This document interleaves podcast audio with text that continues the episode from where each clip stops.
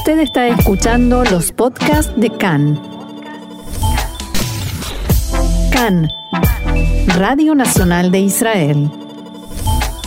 11 de julio, 2 del mes de Ab, estos son nuestros titulares. El gobierno trabaja activamente en reparar la relación con Jordania. Coronavirus Bennett confirmó la llegada de nuevas vacunas para el primero de agosto. Miembros de RAM amenazan con abandonar la coalición de gobierno.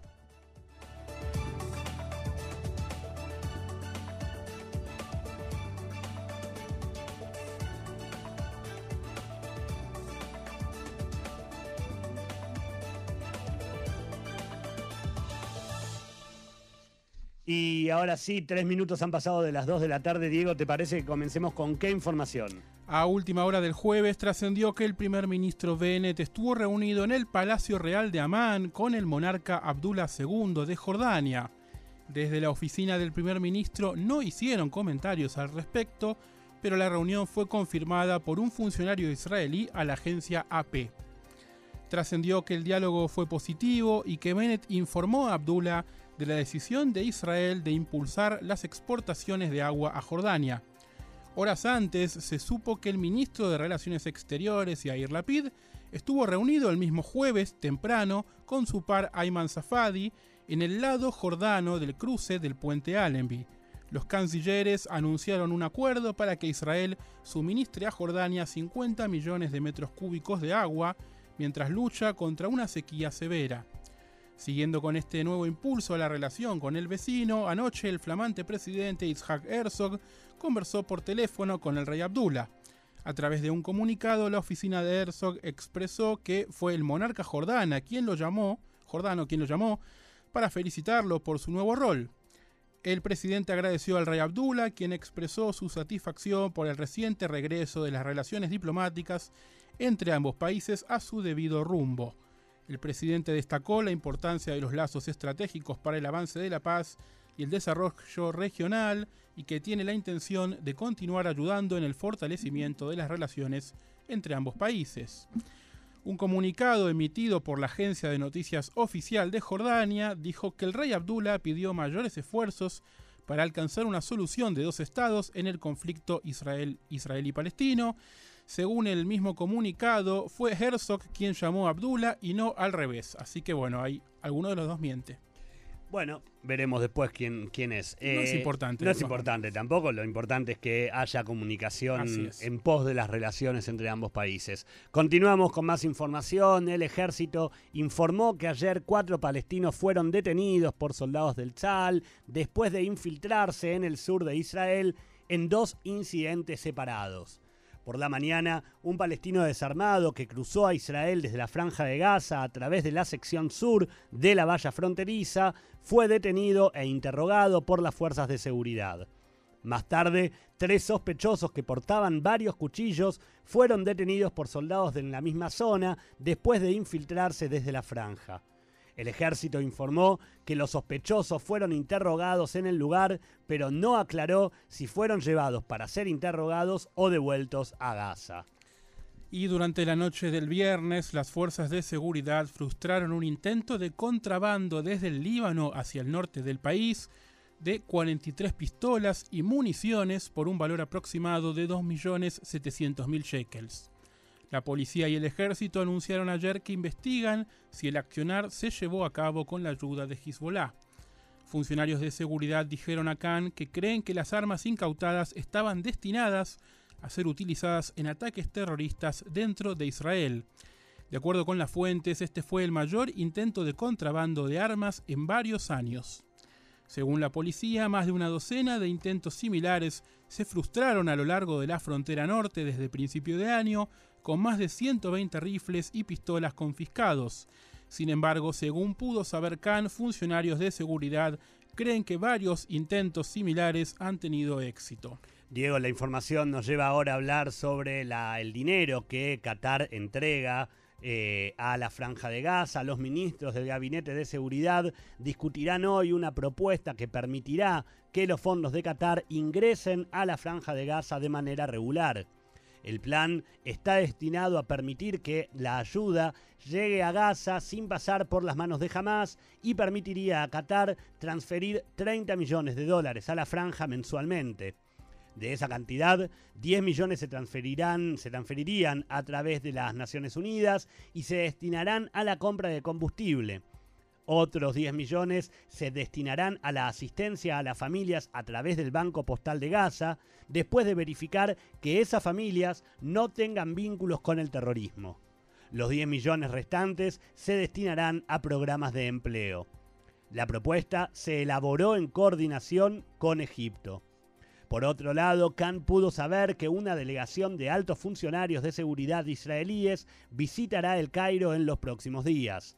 Será entonces la tercera visita de esta delegación al vecino país, mientras continúan las negociaciones sobre un acuerdo de intercambio de prisioneros entre Israel y Hamas.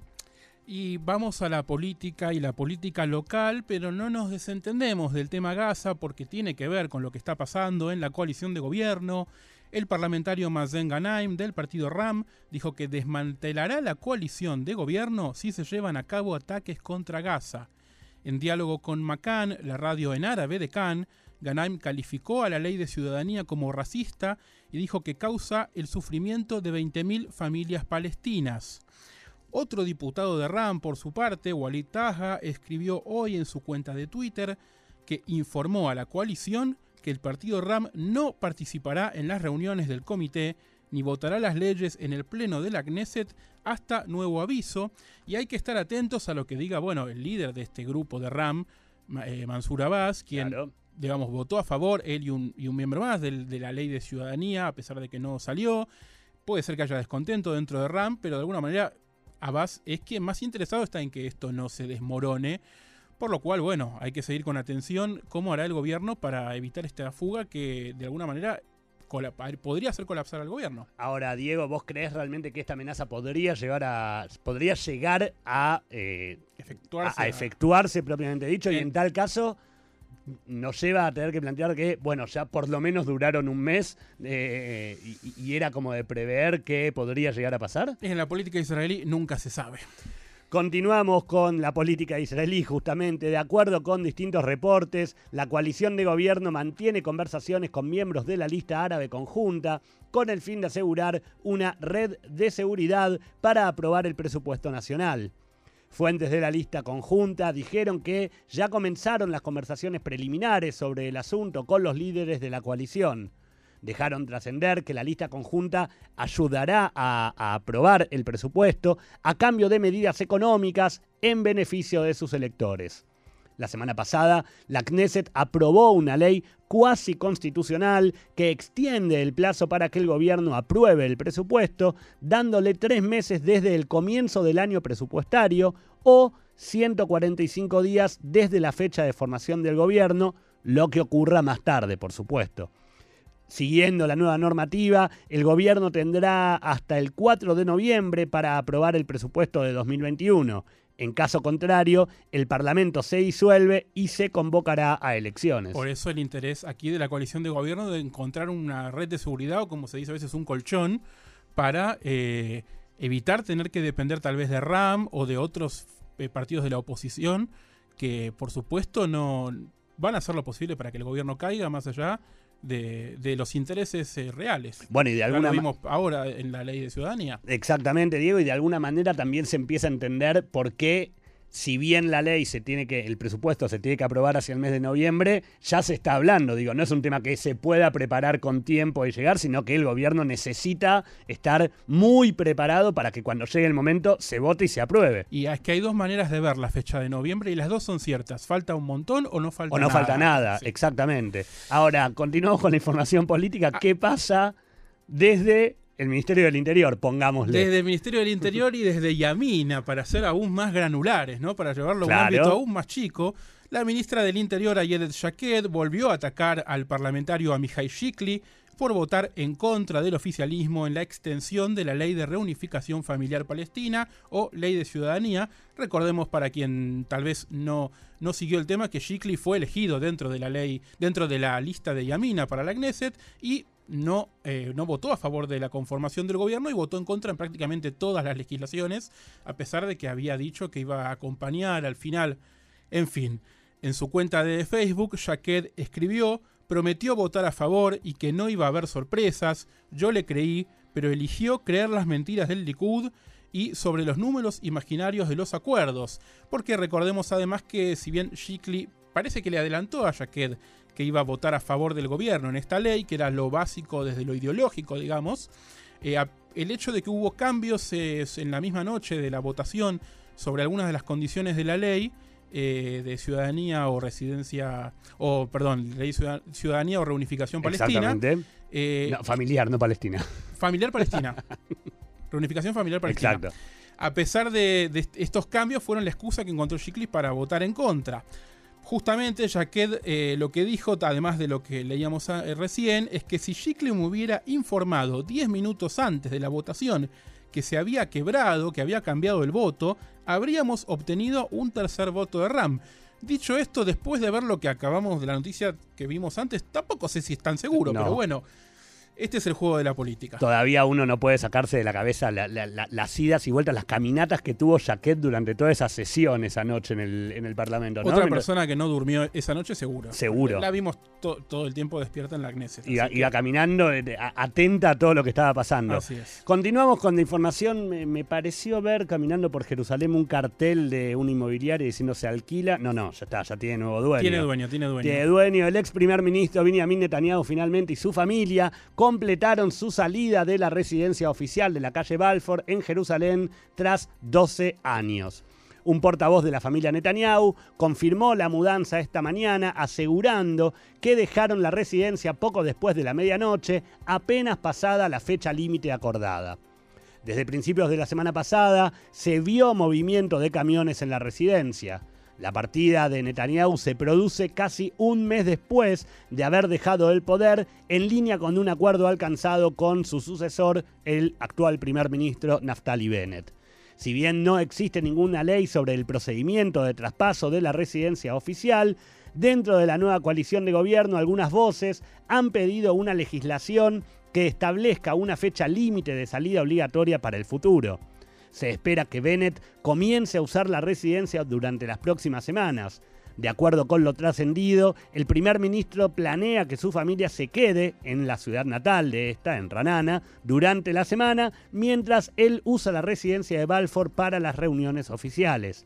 Por lo pronto, los Netanyahu se trasladarán a su casa en Keisaria, mientras se realizan mejores, mejoras de seguridad en su apartamento en Jerusalén en el que el líder de la oposición planea pasar gran parte de su tiempo. Menos mal que se aclara esto la noticia. Mi gran duda era cómo iba a hacer con los eh, problemas de tránsito para viajar Vivi desde Keisaria hasta Jerusalén todos los días para tener que ir a la Knesset. Bueno, lo ha hecho bastante igual en estos últimos años, pero de todas maneras su intención es quedarse en el mismo barrio de Rejavia, eh, no muy lejos de la Knesset. Perfecto.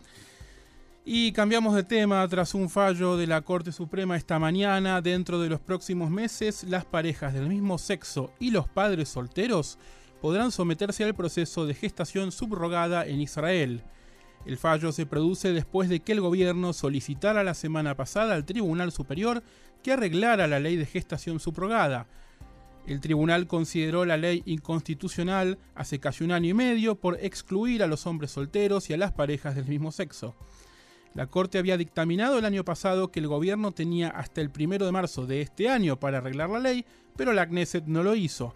En marzo solicitó nueve meses más para hacerlo, afirmando que había estado demasiado ocupada lidiando con el brote de coronavirus. Posteriormente el plazo se extendió al 1 de julio y luego al 6 de julio, cuando el Estado presentó su respuesta. La presidenta del Tribunal Supremo, Esther Ayud, destacó en el fallo que la primera demanda sobre el asunto se presentó ante la Corte en 2010, hace ya más de una década. Ayud declaró que a pesar de que la Corte le dio al Estado una amplia oportunidad para arreglar la ley, no había, no había habido ningún progreso sustancial. En el, dijo además Hayut en su comentario, en estas circunstancias no es posible llegar a un acuerdo con la continua y grave violación de los derechos humanos causada como resultado del acuerdo existente de subrogación y una vez que se ha violado un derecho constitucional, se debe reconocer la reparación constitucional derivada del mismo, esto expresaba la presidenta de la Corte. En respuesta a los reclamos hechos por el Estado en el pasado sobre la incapacidad de la Knesset para aprobar una versión constitucional de la ley, Ayud fundamentó que la falta de viabilidad política no podía justificar la continua y grave violación de los derechos básicos. La ley se arreglará eliminando la definición actual de futuros padres en la y haciendo que el término se interprete en el sentido de que incluye parejas del mismo sexo y padres solteros. En medio de una reforma estructural que plantea el Ministerio de Defensa tras el caso del ex soldado Itzik Saidian, el ejército informó que tiene la intención de nombrar un oficial para la mayoría de sus unidades, principalmente combatientes, cuya función será apoyar a soldados que se encuentren con algún tipo de discapacidad. Según el proyecto, el oficial acompañará y será responsable de asistir a los soldados y mantener contacto directo con ellos. En el departamento de bajas del ZAL se establecerá una nueva división encabezada por un oficial con rango de teniente coronel que incluirá el tema y los oficiales designados operarán bajo su mando. Además, el ejército también tiene la intención de abrir un cuerpo militar dedicado a los soldados que resulten heridos en el servicio a nivel físico o psíquico para que puedan recibir una respuesta continua y ordenada. El proyecto fue presentado a la familia de Saidian que continúa internado en el hospital Shiva Tel Shomer. Allí, Avi, uno de los hermanos de Saidian, conversó con Khan y declaró estar contento con el plan, al respecto, Abisaidian sostuvo que esto es algo grandioso, es lo que quería mi hermano, que ha pasado por tanto sufrimiento durante tantos años, es bueno que hayan aprendido de sus errores. Continuamos con la información. Luego de que desde la Casa Blanca se hayan oído críticas hacia Israel por la demolición de, una casa, de la casa de un terrorista, el ministro de Comunicación, Joas Hendel, aseguró que no se detendrán las demoliciones para apaciguar a Washington. En declaraciones a Cannes, Hendel dijo que estamos haciendo lo que es bueno para el Estado de Israel. La semana pasada, la administración de Biden criticó la destrucción de la casa de un palestino estadounidense sospechoso de un asesinato a tiros en la margen occidental ocurrido en mayo, lo que marca un probable punto de fricción en medio de los esfuerzos entre Washington y Jerusalén para renovar los lazos. Tras la demolición de la casa el jueves pasado, el portavoz del Departamento de Estado, Ned Price, dijo que los funcionarios de esa cartera expresaron su preocupación sobre el asunto con sus pares israelíes. Le damos mucha prioridad a esto, sabiendo que la casa de una familia entera no debe ser demolida por la acción de una sola persona, dijo Price. Al respecto, el ministro Hendel del partido Tikva Hadashah expresó que la política del nuevo gobierno es clara con respecto a las violaciones de la soberanía y el tratamiento del terrorismo. Hendel destacó que este punto de desacuerdo no generará una ruptura entre los países. A veces no estamos de acuerdo con la administración estadounidense, pero en la mayoría de los temas estaremos en la misma página. Lo que estoy escuchando es que la administración estadounidense quiere cooperar con el nuevo gobierno de Israel. Mientras tanto, la familia de Yehuda Guetta, la víctima de Shalabi, el asesino, el presunto asesino, criticó a la administración Biden por su declaración y dijo que entablaría demandas en Israel y Estados Unidos exigiendo que se confisquen los activos de Shalabi, incluida la tierra en donde se encontraba su casa. este será un proceso sin precedentes que enseñará a los terroristas y a quienes los dirigen que no hay rincón del mundo donde no los alcancemos y que las víctimas del terrorismo continuarán persiguiéndolos para siempre. Esto decía Nitzana Darshan Leitner, representante legal de la familia Guetta. El padre de Guetta, Elisha, dijo que la familia estaba conmocionada sobre todo por el hecho de que Estados Unidos condene la demolición de la casa del asesino y esté apoyando a un terrorista que llegó de Estados Unidos para llevar a cabo un feroz ataque terrorista a tiros contra estudiantes judíos inocentes. Sería de esperar que Estados Unidos, que a menudo ha sido víctima del terrorismo, apoye a las víctimas en lugar de apoyar a sus asesinos, agregó Guetta. El ministro de Relaciones Exteriores de Omán, Said al-Busaidi, expresó en una entrevista publicada ayer que su país no será la tercera nación del Golfo en normalizar los lazos con Israel. En diálogo con el periódico árabe de Londres, Ayar Al-Awsat, Busaidi también afirmó el apoyo de su país para lograr una paz justa, integral y duradera sobre la base de la solución de dos estados y agregó que esta es la única opción. Apoyamos los derechos legítimos del pueblo palestino y respetamos las decisiones soberanas de los estados, al igual que esperamos que otros respeten nuestras decisiones soberanas. El canciller Omaní hizo estos comentarios en respuesta a una pregunta sobre su reciente llamada con su par israelí Yair Lapid. Esa conversación fue anunciada el mes pasado por los medios estatales de Omán, que dijeron que el ministro le dijo a Lapid que esperaba que el nuevo gobierno de Israel tomara medidas hacia la creación de un Estado palestino con Jerusalén Este como su capital. El presidente de la autoridad palestina, Mahmoud Abbas, se reunió ayer en Estambul con el presidente turco Recep Tayyip Erdogan para discutir las relaciones bilaterales, la reconciliación entre facciones palestinas rivales y el conflicto palestino-israelí. Según la Dirección de Comunicaciones de Turquía, la reunión a puertas cerradas tuvo lugar en el pabellón Badetin, una residencia oficial asignada al presidente de Turquía. Allí los dos líderes discutieron los desarrollos regionales y los pasos para fortalecer las relaciones bilaterales. No será posible establecer una paz y estabilidad duraderas en la región mientras continúen las políticas de Israel, dijo Erdogan. El presidente turco agregó que Ankara no permanecerá en silencio contra lo que describió como la opresión israelí de los palestinos. Erdogan también expresó su satisfacción por el curso positivo de las relaciones bilaterales con la autoridad palestina. La reunión duró poco más de una hora, durante la cual se discutieron la situación humanitaria en la margen occidental y en Gaza, el conflicto israelí-palestino, así como los esfuerzos para lograr la reconciliación entre las diversas facciones palestinas. Seguimos con la información. El Ministerio de Transporte iraní informó ayer que una interrupción cibernética, así lo denominaron, había afectado sus sistemas y su sitio web, mientras que la compañía ferroviaria nacional negó informes que aseguraban que había sido víctima de un ciberataque. A través de un comunicado, el ministerio informó que la interrupción comenzó antes del mediodía, derribando el sitio web del organismo y los enlaces asociados con él. Sin dar más detalles, aseguraron que expertos técnicos estaban investigando el problema y anunciarán cuándo operarán de vuelta. Por su parte, el anuncio de la compañía ferroviaria se produjo un día después de que la agencia de noticias FARS informara de un caos sin precedentes en las estaciones con cientos de trenes retrasados o cancelados. En el reporte, ahora eliminado de la web, se informaba que el incidente siguió a una interrupción generalizada en sistemas informáticos que probablemente perdón, se deba a un ciberataque.